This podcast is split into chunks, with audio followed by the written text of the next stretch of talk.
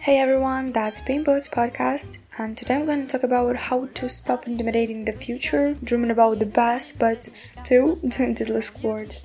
The truth is simple and affordable for everyone, yeah. Obviously, you should start working. Let me myself clear, I'm not talking about how to achieve your idol or how to overcome procrastination, but I will show several reasons why you stop at your stay there.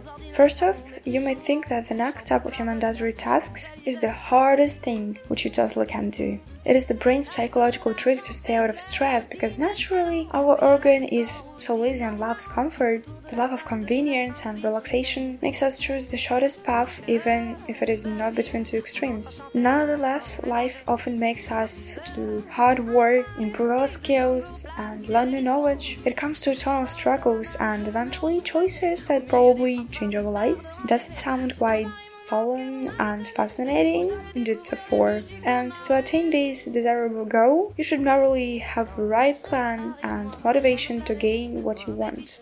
As in the previous reference study, secondly, you have to build a certain plan. After that, you'll just follow instructions, which is much easier than doing something spontaneously and having an unexpected result. For instance, to pass the exam, you should have all the needed information and recognize how it works. To reach this summary, you were searching for themes, exercises, and the professor's explanation of the lesson. Assign these to the table and took them into your schedule. This performance activity is one of the steps to good luck. Ladies and gentlemen, mind you that without a powerful motivation, you wouldn't be successful. It is a necessary part of your work to avoid bad thoughts and running low. Though the vast majority suppose that their mindset isn't a crucial element of their life, I'm confident you wouldn't be the winner in your own life game if you neglected your feelings. That's say because your imagination and dreams can be a big power in convincing yourself that does make sense and what does not. We depend on these internal impulses even if we don't understand and think about them. The bottom line here is work and power inside us.